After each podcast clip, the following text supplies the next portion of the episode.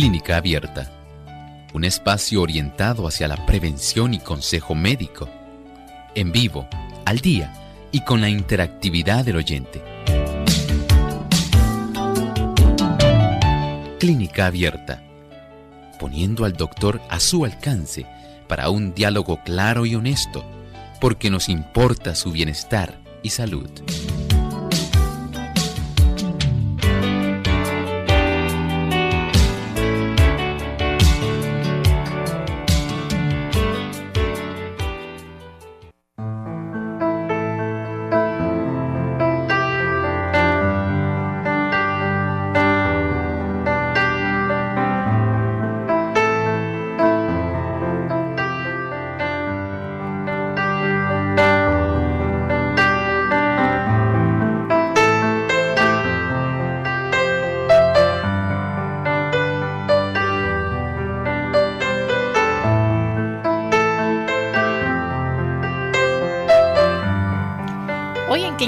Vamos a estar hablando acerca de la hidratación y nutrición artificial, así que les invitamos a que se queden con nosotros durante esta hora de salud.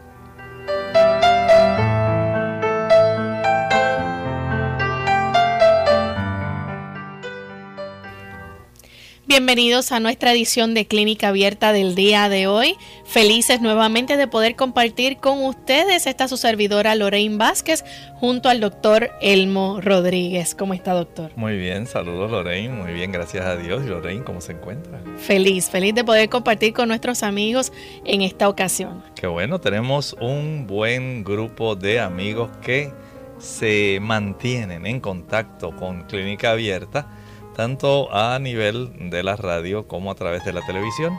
Y nos encanta que ustedes estén con nosotros. Sabemos que hay muchas personas que nos sintonizan. Hay algunos, Lorraine, que están hoy por primera vez sintonizando Clínica Abierta y nos complace tenerles como una parte integrante, aunque sea reciente, aunque sea nueva. Pero qué bueno que se enlazan con nosotros. Nuestro agradecimiento a todas aquellas radioemisoras que permiten que este programa llegue hasta usted en esta hora. Y por supuesto agradecemos al personal tanto de Salvación TV como de Radio Sol que permite que este tipo de proyecto de salud que se llama Clínica Abierta pueda llegar hasta ustedes. Así es, así que esperamos que les guste y se queden con nosotros durante esta hora y por los próximos días. Y queremos saludar también, doctora, a nuestros amigos uruguayos. Tenemos nuestra gran red de clínica abierta que a esta hora se unen y en muchos países latinoamericanos y podemos decir, ¿verdad?, que gracias al ciberespacio podemos llegar a tantos lugares lejanos. Así que en especial saludamos a aquellos que nos escuchan a través de Radio La Voz de la Esperanza 97.5 FM y también FM Norte 102.3 en Tacuarembo, Uruguay. Así que bienvenidos a nuestro programa. Saludos desde la isla del encanto y nos sentimos también muy gozosos de que ustedes también sean parte de nuestra gran familia de Clínica Abierta. Pero no podemos comenzar nuestro tema sin antes ofrecerles el pensamiento saludable del día. Este pensamiento dice, para conservar la salud, se necesita una cantidad suficiente de alimento que sea sano y nutritivo. Si procedemos con prudencia, podremos conseguir en casi cada cualquier país la clase de alimentos que más favorece la salud. Las variadas preparaciones de arroz, trigo, maíz y avena, como también las judías, porotos o frijoles, guisantes y lentejas, hoy se exportan a todas partes. Estos alimentos junto con las frutas indígenas y o importadas y con la variedad de verduras propias de cada país, facilitarán la elección y la composición de comidas sin la necesidad del consumo de carnes. ¡Cuánta sabiduría! Dios tiene para nosotros cosas excelentes, nos ha dado el mejor combustible. Ojalá y nosotros podamos aquilatar lo que el Señor ha hecho por el hombre al darle el mejor alimento, ¿sí? Tal como usted lo puede encontrar en Génesis 1.29.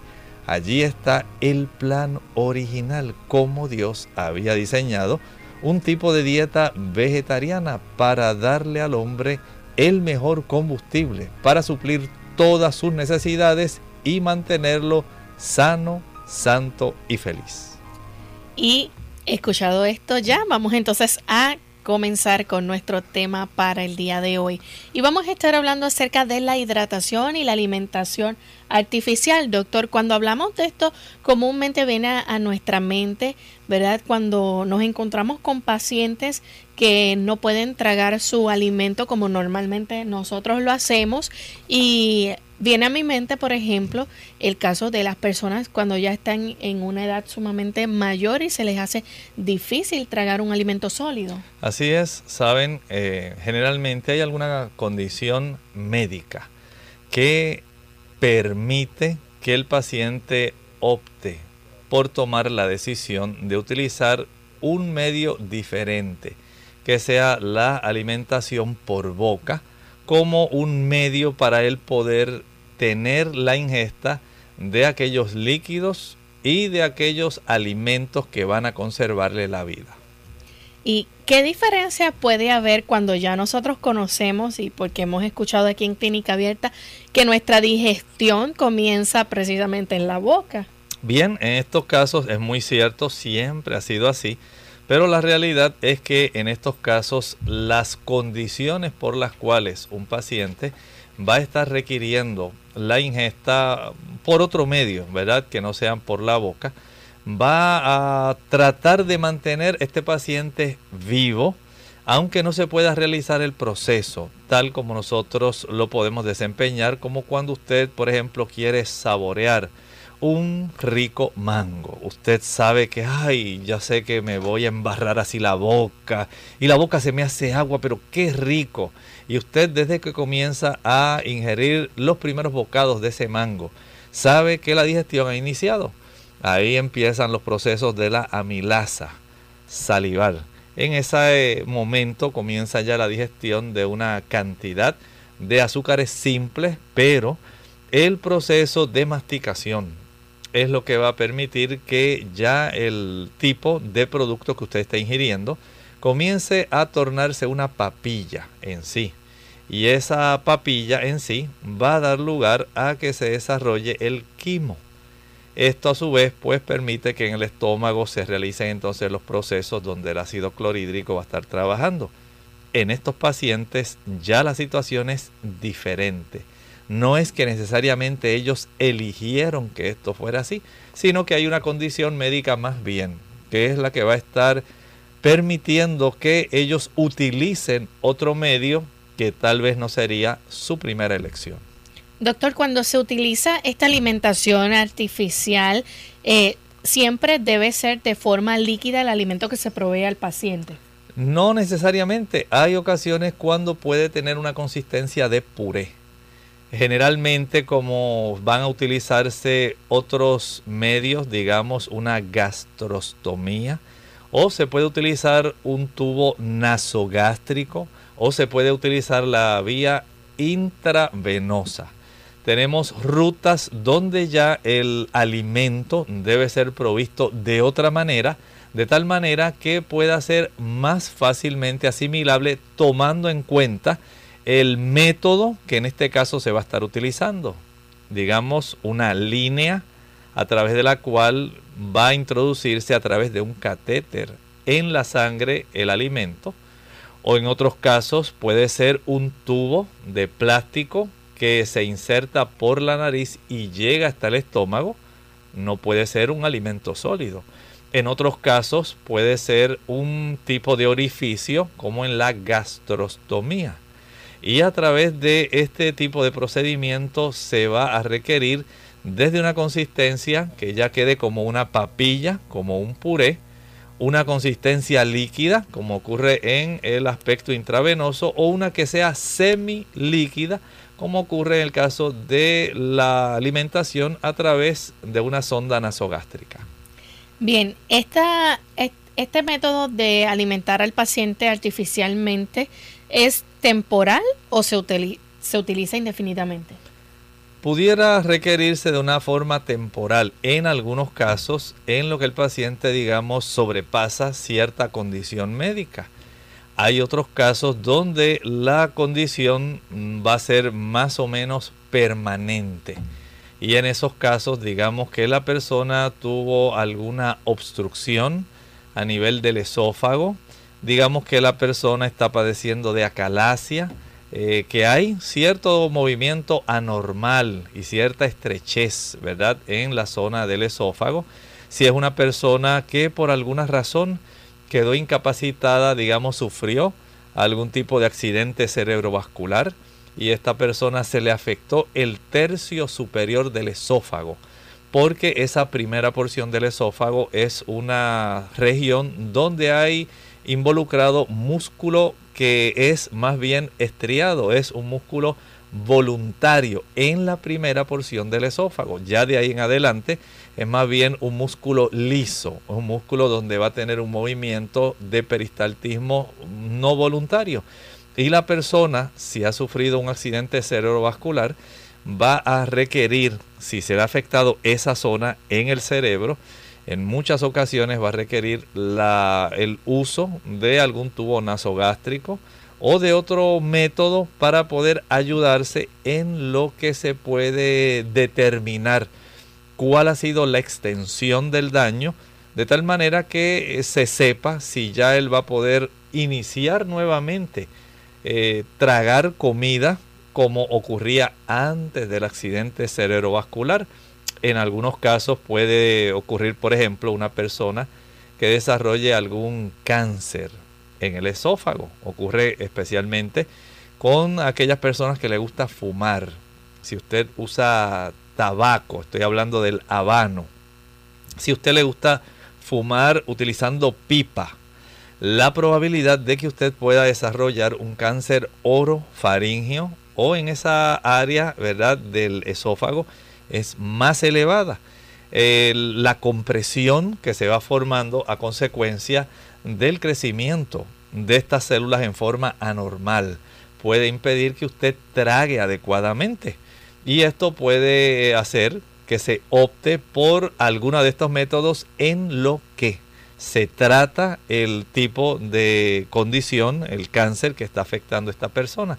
Así que puede haber unos casos donde ya se requiera la permanencia del método que se va a estar utilizando para que la persona ingiera su alimento o ingiera sus líquidos o puede haber este, unos métodos que sean solamente temporeros en lo que se puede resolver la situación. Pues vamos a ir eh, uno por uno, ¿verdad? Para que nuestros amigos doctor puedan ver eh, cuáles son los beneficios y, consecuencias de cada uno. Por ejemplo, cuando se utiliza el, catéter, ¿verdad? El tubo plástico que se desliza sobre una aguja, eh, me gustaría que le dijera a nuestros amigos entonces cómo este método funciona, ¿verdad? cómo se prepara el paciente para el mismo y qué consecuencias puede tener. Digamos que nada más por un ejemplo que este paciente eh, está más bien en coma.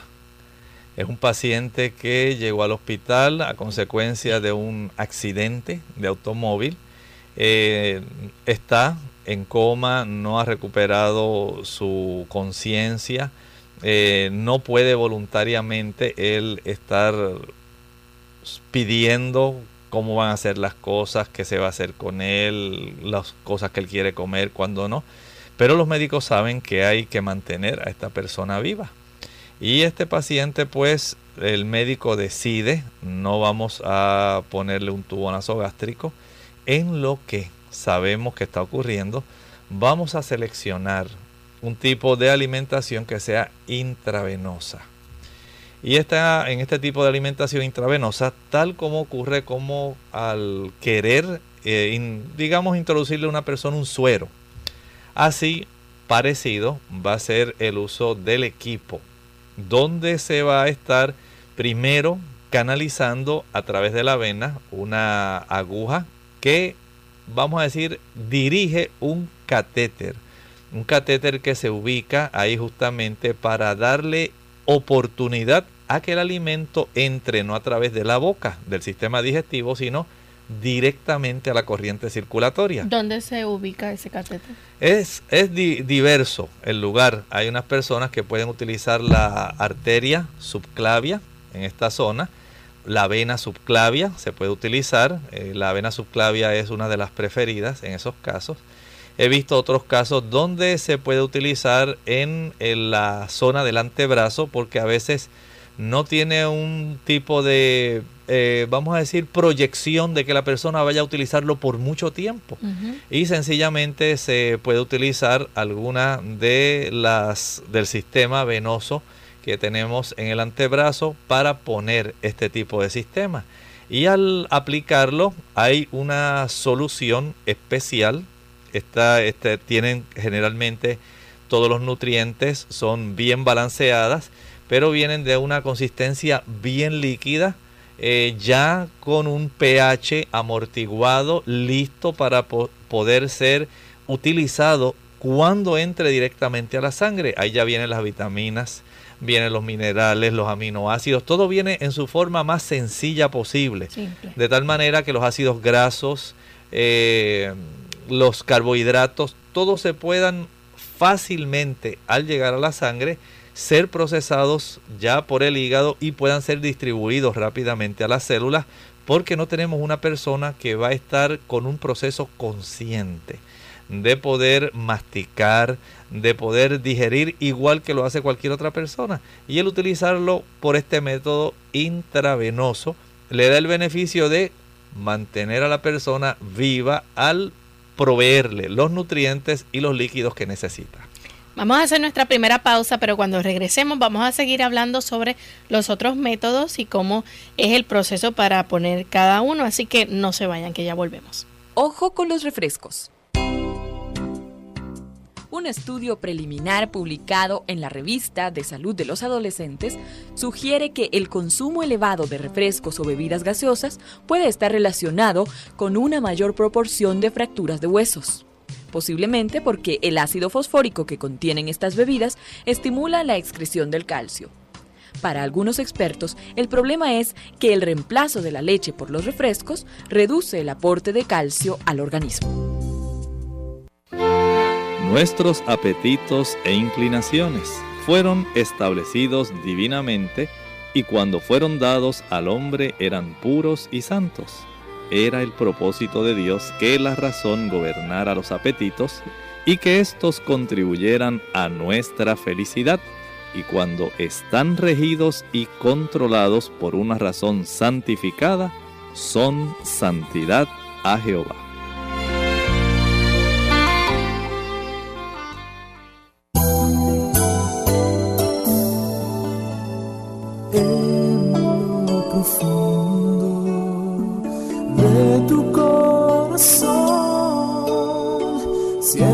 Que la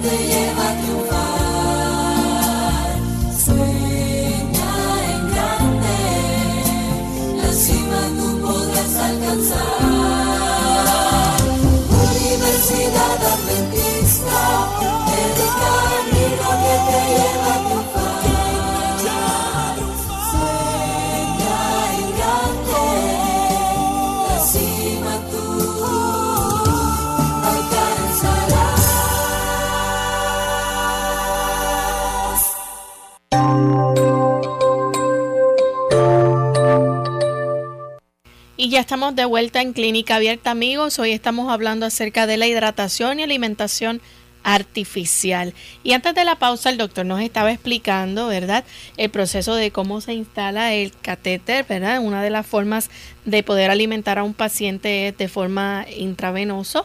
Y nos estaba diciendo, ¿verdad?, cómo se pasa los líquidos y los nutrientes de forma tal que se le haga fácil, ¿verdad?, al paciente poder digerirlo y alimentarse. Pero hay otros métodos, no es el único, doctor. Usted mencionó hace un ratito en la introducción, nos habló también acerca del método que hay nasogástrico.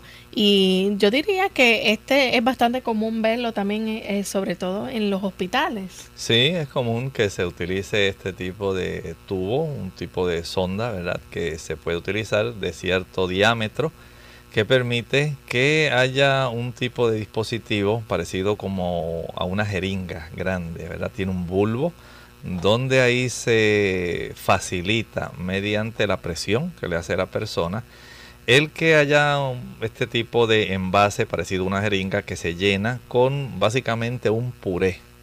Puede ser un alimento semilíquido, de tal manera que se le facilite y la persona, eh, tal vez si tiene algún problema a nivel esofágico, a nivel de orofaringe, pues puede recibir su alimentación.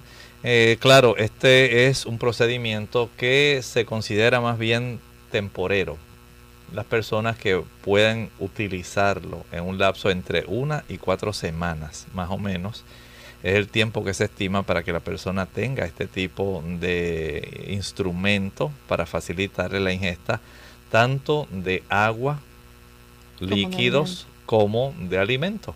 Y esta consistencia es muy importante porque recuerden que este tipo de sonda nasogástrica eh, tiene a su vez la oportunidad de obstruirse si se utiliza algún alimento particulado, grande. Eh, puede obstruirse al final y en ocasiones hay que estar tratando de destaparlo usando un poco de agua. Por lo tanto, tiene que ser el alimento prácticamente liquificado para que pueda pasar fácilmente. Eh, da la oportunidad a que se pueda utilizar alimento, por ejemplo, del que la familia prepara en la casa.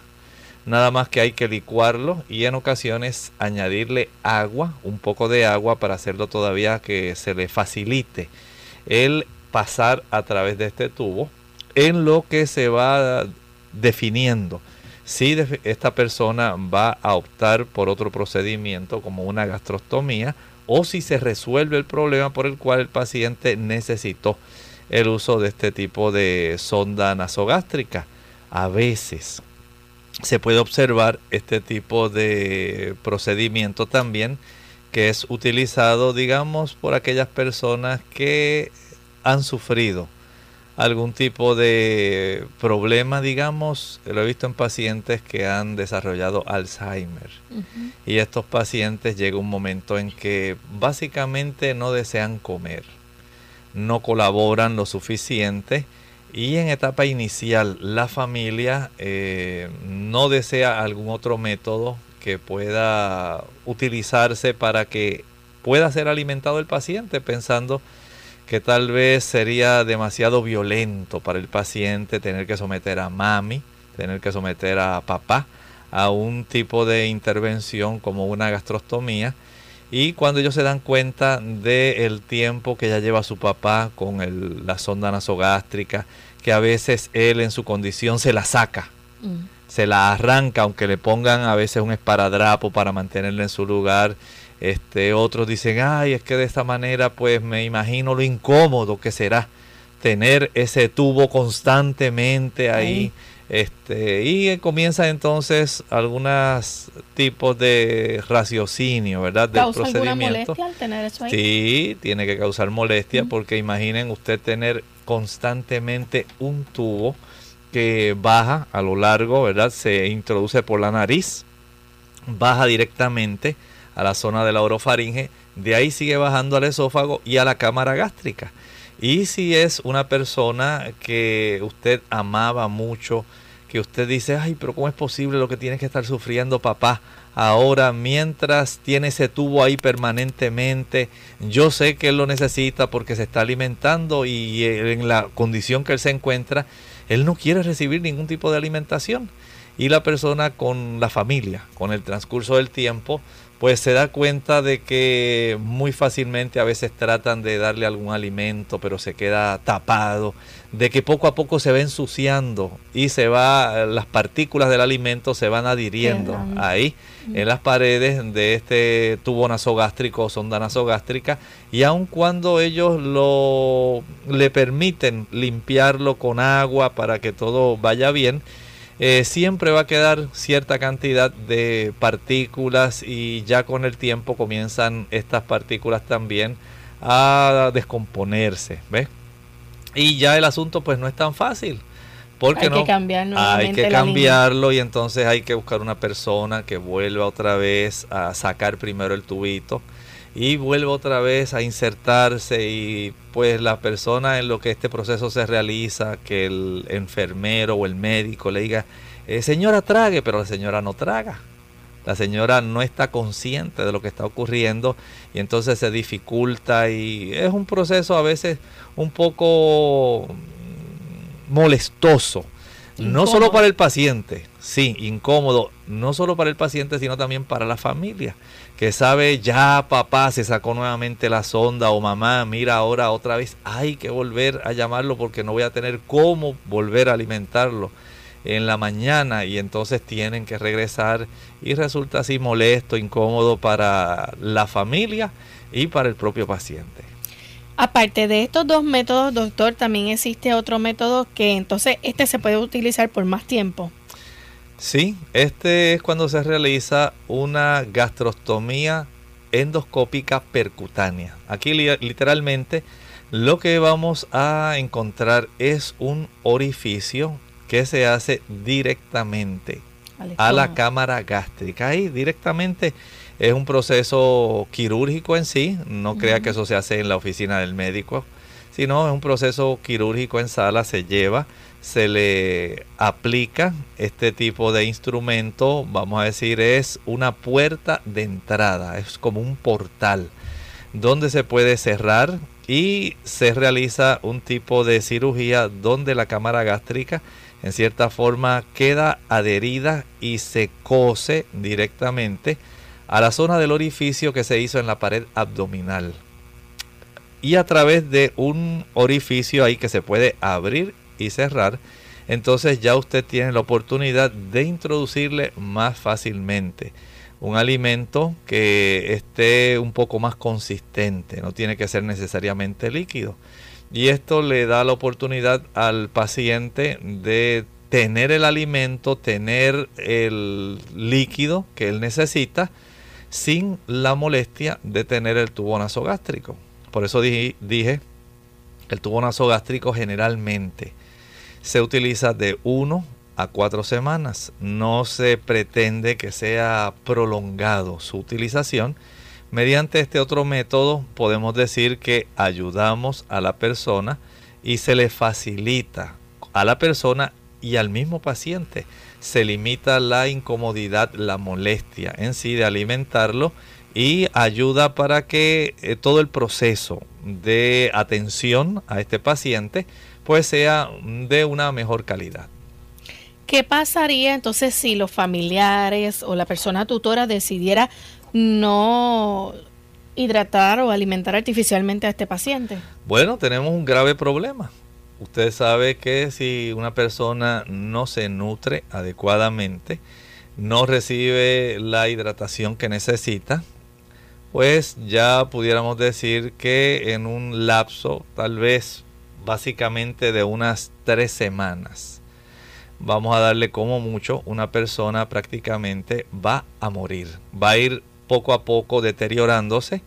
Eh, es como cuando usted deja morir una planta, ¿entiende? Poco a poco la persona se va a enjutar, se va a secar, eh, usted va a ver cambios en la conciencia, en el sensorio de la persona, en su capacidad de reaccionar y literalmente la persona va a ir en un marcado deterioro hasta que muere porque el cuerpo comienza a hacer cierto tipo de ajustes químicos, no hay agua disponible, metabólicamente se produce cierta cantidad de agua, pero como no está ingresando ningún nutrimento que pueda producir agua metabólica, la persona literalmente sigue decayendo, el cerebro necesita agua, necesita nutrientes para conservarse funcionante, el resto del cuerpo igual.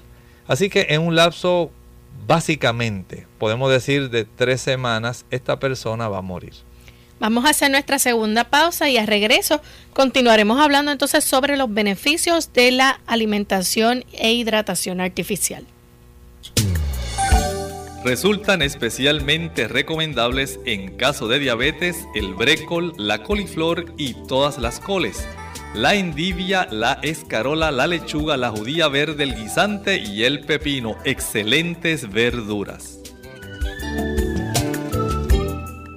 La familia unida jamás será vencida. Hola, les habla Gaby Zabalúa en la edición de hoy de EARP Viva, su segunda juventud en la radio, auspiciada por EARP. ¿Sabías que de acuerdo con nuevos estudios, nuestros nietos corren gran riesgo de vivir menos que sus padres? La obesidad infantil se ha triplicado en las últimas décadas y como probablemente ya sabemos, mucha de la culpa radica en la ingesta de comida chatarra y alimentos procesados, así como en una importante disminución de la actividad física. Como padres y abuelos, nos resulta fácil dejar a los pequeños de la familia comer lo que desean con tal de evitar berrinches, pero la realidad es que con ello solo estamos fomentando hábitos de alimentación que eventualmente perjudicarán su salud. Aunque parezca imposible, a los niños sí se les puede inculcar el gusto por las frutas, verduras y comidas saludables. Existe un sinnúmero de estrategias que se pueden usar para ayudarlos a comer bien. La más importante es no prometer un postre o helado como recompensa por comer las verduras, ya que este mensaje refuerza la idea de que la comida chatarra es un premio. Mientras los alimentos saludables son el castigo, es preferible enseñar a disfrutar de las comidas sanas. Te invitamos a escucharnos la siguiente semana con más detalles sobre las comidas que debemos evitar darle a los pequeños. El patrocinio de ERP hace posible nuestro programa. Para obtener más información visita aarp.org oblicua viva. Unidos por un propósito, tu bienestar y salud. Es el momento de hacer tu pregunta llamando al 787-767-1005 para Puerto Rico, Estados Unidos 1866-920-9765 y llamadas internacionales al 787-763-7100 o 787-282-5990. Clínica Abierta, trabajando para ti. Clínica Abierta.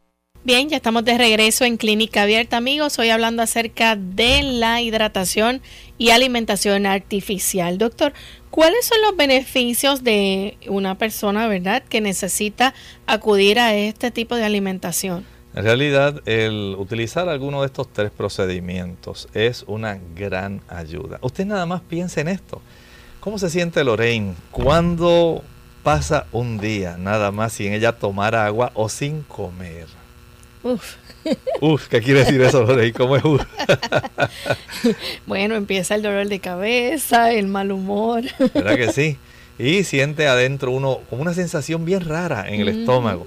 Ahora piense usted que esto le ocurriera por dos días, por tres días, cuatro días. ¿Cómo usted se sentiría? En realidad, como estaba mencionando Lorraine, comienza a haber cambios a nivel del cerebro. Una, digamos, un análisis que se ha hecho de nuestro cerebro es conocido el hecho de que nosotros estamos compuestos, nuestra masa cerebral, un 75% de agua. Y el cuerpo, en términos generales, un 70% del peso del cuerpo es agua. Una cosa es que la gente y esa agua necesita ser eh, restituida nuevamente, ¿verdad? Claro que sí. Ustedes saben que constantemente, por un lado, la temperatura. Para mantener la temperatura necesitamos agua. Para mantener la sangre circulante necesitamos agua. Si no se permite una buena ingesta, la sangre va a fluir con una mayor dificultad. Se vuelve más espesa. Se vuelve más espesa si no tenemos una buena cantidad de agua se va a afectar nuestra capacidad de percepción.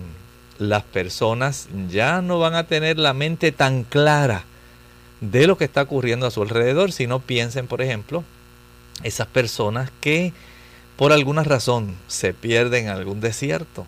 Y se deshidratan. Se deshidratan y se desorientan. Así que el cuerpo le va a ocurrir lo mismo. Comienzan a haber cambios a nivel cognitivo en las personas, cambios emocionales, cambios en el sensorio de estas personas.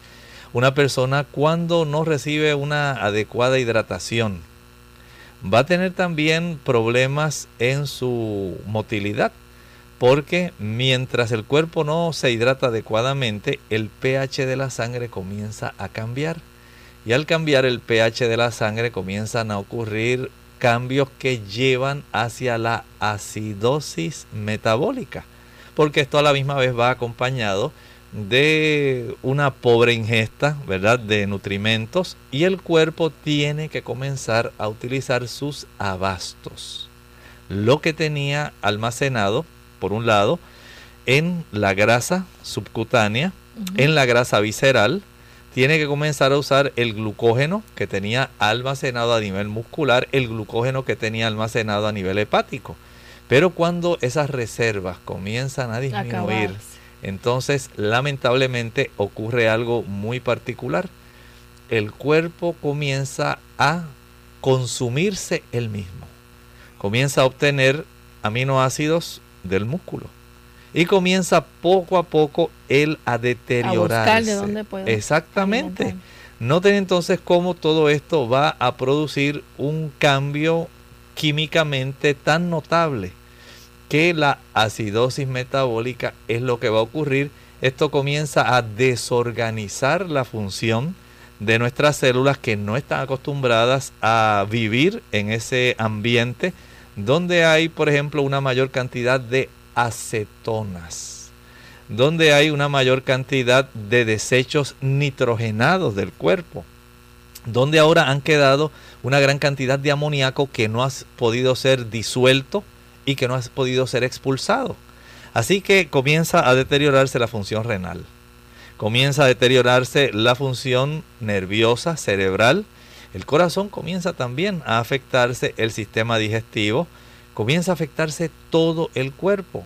Pero afortunadamente vamos a decir que se han ideado estos métodos a través de los cuales se puede lograr mantener una buena hidratación de la persona, ya sea por la vía intravenosa, a la misma vez que se alimenta, o a través de la sonda o tubo nasogástrico, o a través de este procedimiento de la gastrostomía en sí, un hueco directamente que permite acceder a la cámara gástrica. Doctor, cuando un paciente ya está, digamos, en una etapa con una enfermedad terminal, ¿se utiliza también este método de alimentación? Bueno, en realidad puede utilizarse, pero básicamente el cuerpo está en unas etapas donde no va a recibir una gran cantidad de beneficios. No es que usted no va a hacer todo lo posible por ayudar a este paciente, pero los pacientes cuando están aún utilizando la alimentación artificial, digamos la alimentación intravenosa, pero este paciente ya se sabe que el tipo de metástasis que ha sufrido es tan amplio el deterioro de todo su sistema, digamos, si ha habido una metástasis al hígado, el daño que ya se ha producido ahí, el daño que se ha producido si hay una metástasis al estómago, el daño que se haya producido por una metástasis a nivel pulmonar, es un daño real. Si la persona, digamos, se le descubrió tardíamente algún tipo de tumor en el colon y ya había manifestaciones fuera del colon y de los ganglios que están ahí alrededor del colon y de los ganglios que están en el abdomen, todo el, la siembra que se produce de esta anormalidad que es el cáncer va a producir una destrucción tan grande que en muchos casos, aun cuando se esté suministrando mediante alguno de estos tres métodos, alimentos e hidratación, no es mucho lo que se puede hacer por el paciente y lamentablemente este paciente, aun cuando tenga alguno de estos tres métodos, va a llegar a su fin. Vamos a hablar ahora un poco acerca entonces de los riesgos, los problemas que pueden presentarse también o complicaciones durante este tipo de hidratación y alimentación. Usted nos mencionó hace un ratito también de que, ejemplo, en el, en el caso de la del método nasogástrico, este puede taparse la línea y hay que requiere poner otra. Eh, ¿Qué riesgos conlleva entonces esto? Bueno, tienen que tener en mente que este tipo de pacientes por lo general es un paciente que está encamado. Por lo general hay sus excepciones. Y pudiera haber una, una recarga hídrica en el paciente y esto pudiera permitir que el cuerpo desviara hacia la circulación pulmonar una gran cantidad de líquido tratando de manejarlo. Recuerde que la persona no está con un tipo de movimiento normal donde pueda mantener distribuidos en los tres compartimentos de nuestro cuerpo básicamente los líquidos. Uno es el compartimento intravascular, otro es básicamente el extravascular y el otro es el intracelular. Y esos tres compartimentos tienen que guardar un equilibrio para que pueda ocurrir procesos donde digamos, la difusión, la osmosis puedan llevarse a cabo y pueda haber el intercambio que mantiene vivas a las células, tanto para la entrada de sustancias como para la salida de toxinas. Cuando eso no ocurre y no hay una buena circulación, alguno de los tres compartimentos se va a afectar. Y en muchas ocasiones el más que se afecta es el intravenoso. Una vez hay una recarga de líquido en ese compartimento, el cuerpo tiene que tratar de desviarlo, si no puede la circulación portal hepática, lo va a redistribuir hacia la circulación pulmonar y la persona eh, comienza a toser abundantemente, ya no puede ventilar adecuadamente y se va a notar que está más fatigada. El médico la ausculta en los campos pulmonares y va a encontrar unos estertores, un tipo de sonido que le indica que hay cierta cantidad de líquido. Ha habido una cantidad de líquido que ha llegado por vía de la circulación pulmonar. En otros casos, aun cuando se tiene un tubo nasogástrico, digamos si el tubo no fue ubicado apropiadamente, y este tubo se desvió hacia la zona de la tráquea, comienza a haber mucha tos, mucha irritación y el paciente tiende a buscar mucho aire. Afortunadamente esto se puede identificar rápidamente. Recuerden que tenemos un tipo de oclusor.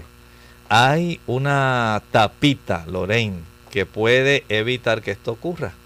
Y esa tapita se llama la epiglotis esa tapita Dios la puso ahí. Con un propósito. Con el propósito de proteger directamente la zona de la tráquea. Ahora, estos pacientes cuando están así acostados, en ocasiones pueden sobrevenirle un retorno de líquido o de alimento a los pulmones.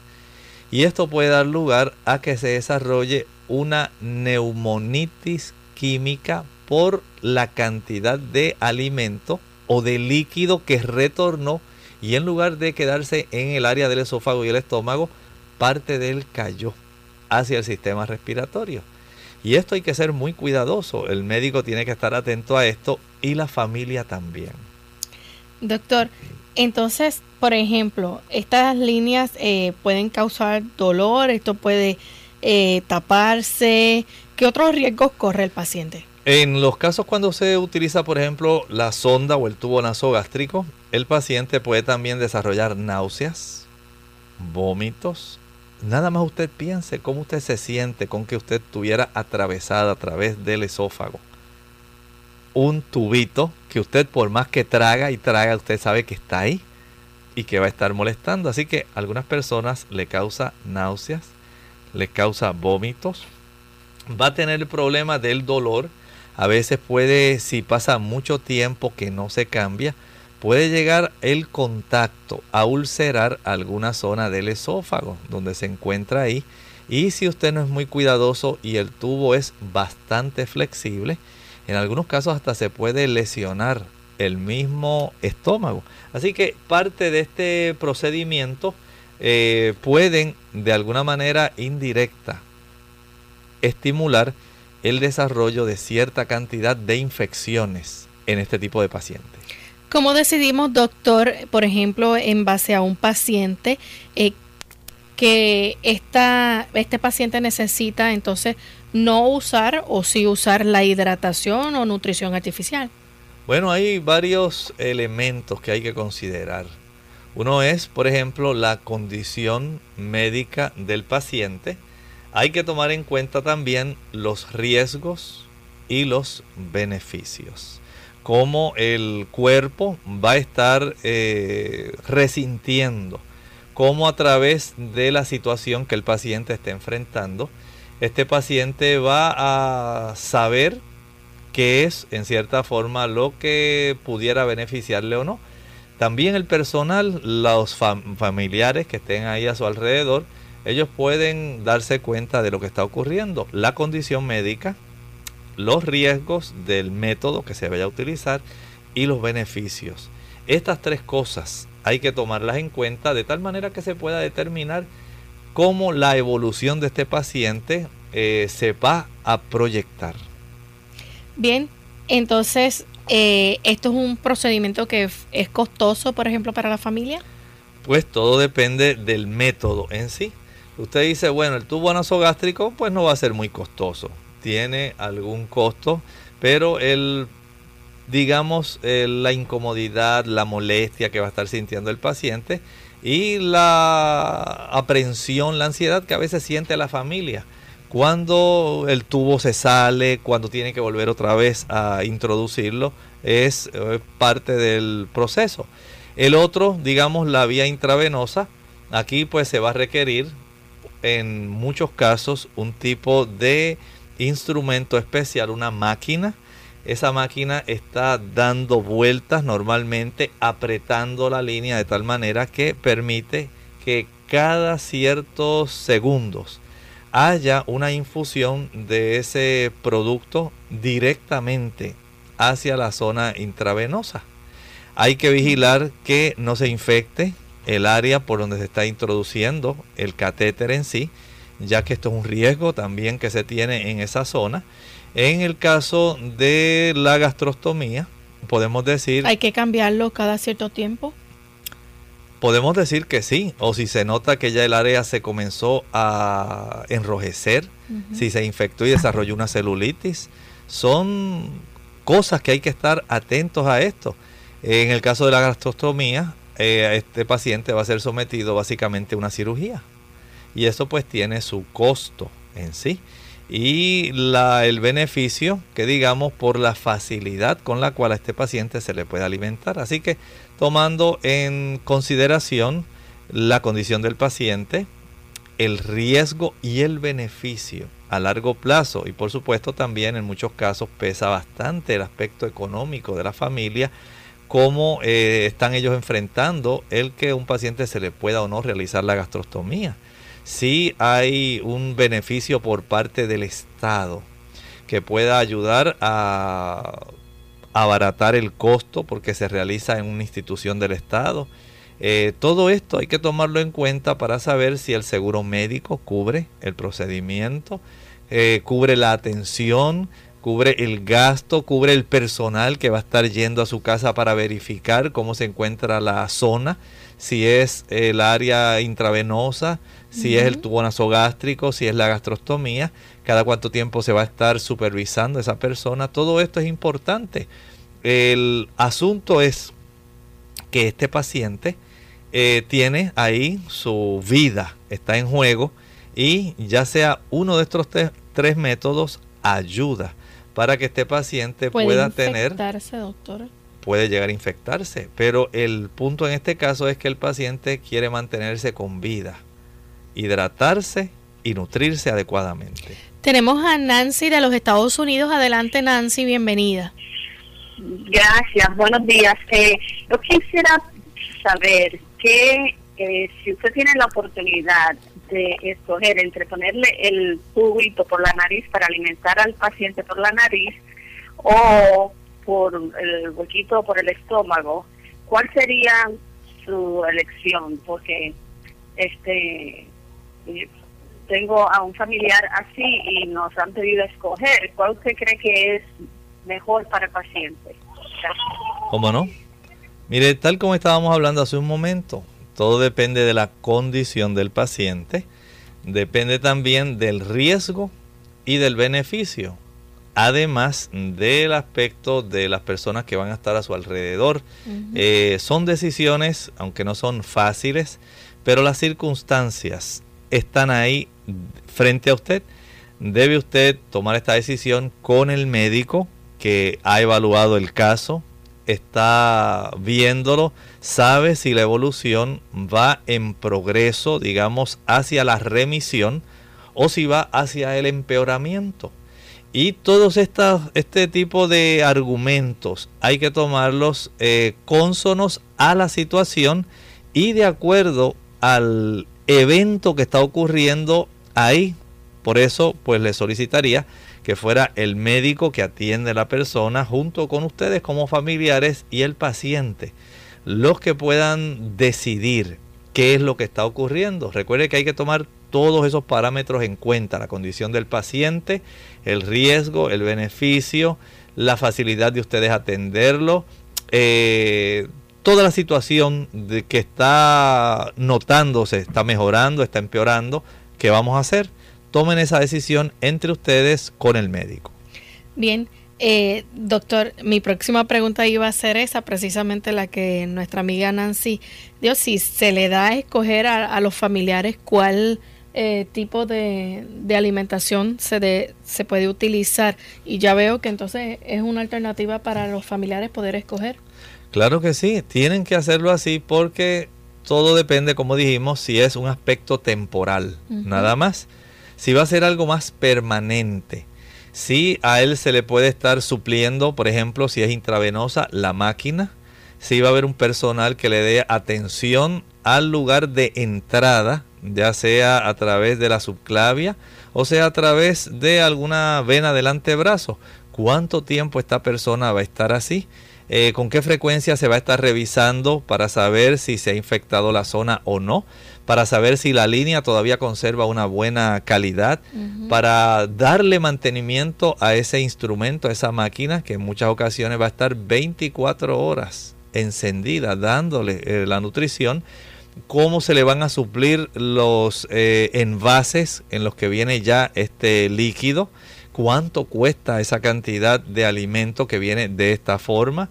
Por otro lado, si es la gastrostomía, cuánto cuesta la cirugía, qué beneficios tengo a largo plazo, cada cuánto tiempo voy a ir al médico para que me revise la zona que se ha eh, hecho la incisión.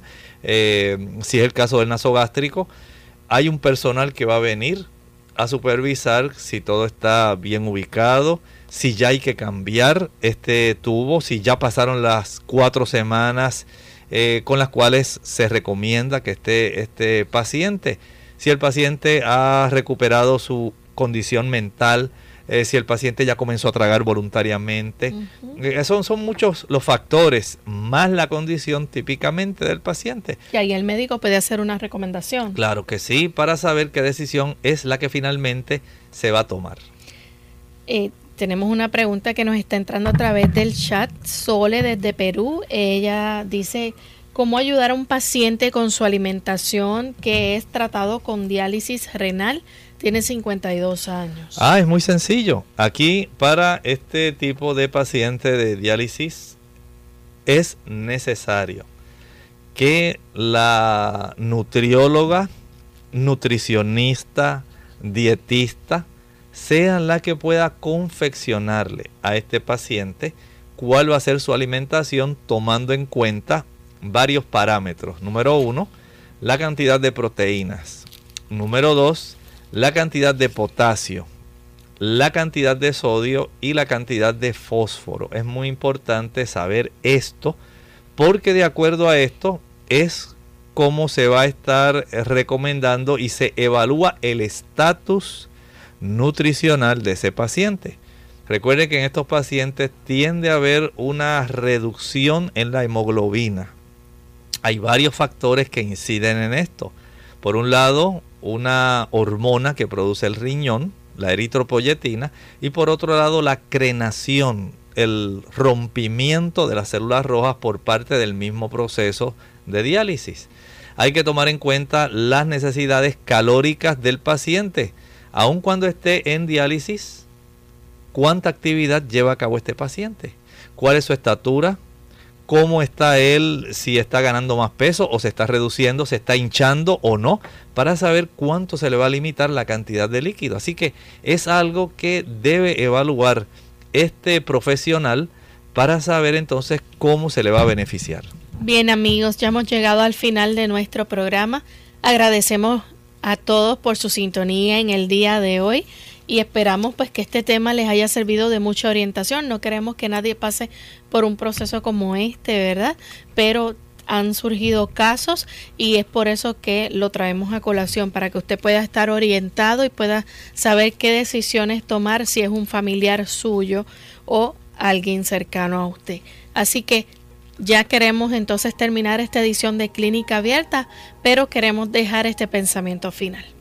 Estamos viendo cómo Jesús, como el buen pastor, ha dado unas instrucciones muy específicas y muy atinadas para cada uno de nosotros. Allá en el Evangelio según San Juan, el capítulo 10, dice el versículo 3. A este abre el portero y las ovejas oyen su voz y sus ovejas los lo conocen y a ellas él, el que es el pastor, que entra por la puerta, llama a sus ovejas por su nombre y las saca. ¿Saben algo? Nosotros estamos invitados a pertenecer al redil del buen pastor. Jesús es el buen pastor y él conoce a sus ovejas por su nombre. Él lo conoce a usted, sabe dónde usted vive, sabe su condición de salud, sabe su situación emocional, sabe su sufrimiento, su dolor, su aflicción. Él es el buen pastor, pero Él desea que usted sea parte de la oveja de su redil. Y Él quiere que usted sea parte de Él. Nosotros podemos tener el beneficio de ser pastoreados por el buen pastor.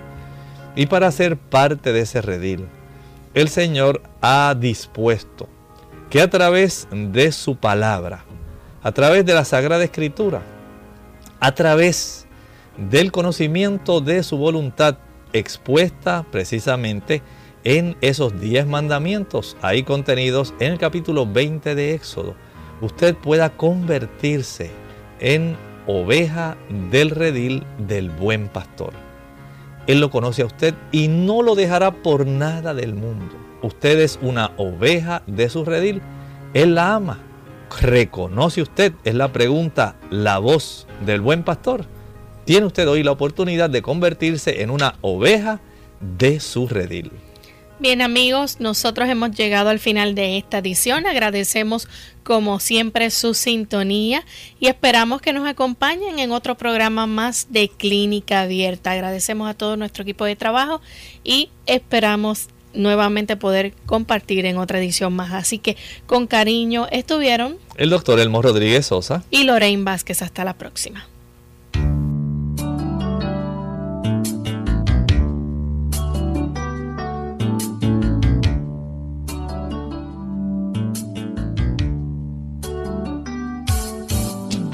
Abierta. No es nuestra intención sustituir el diagnóstico médico. Antes de poner en práctica cualquier consejo brindado en este programa, usted debe consultar con su médico. Hasta la próxima.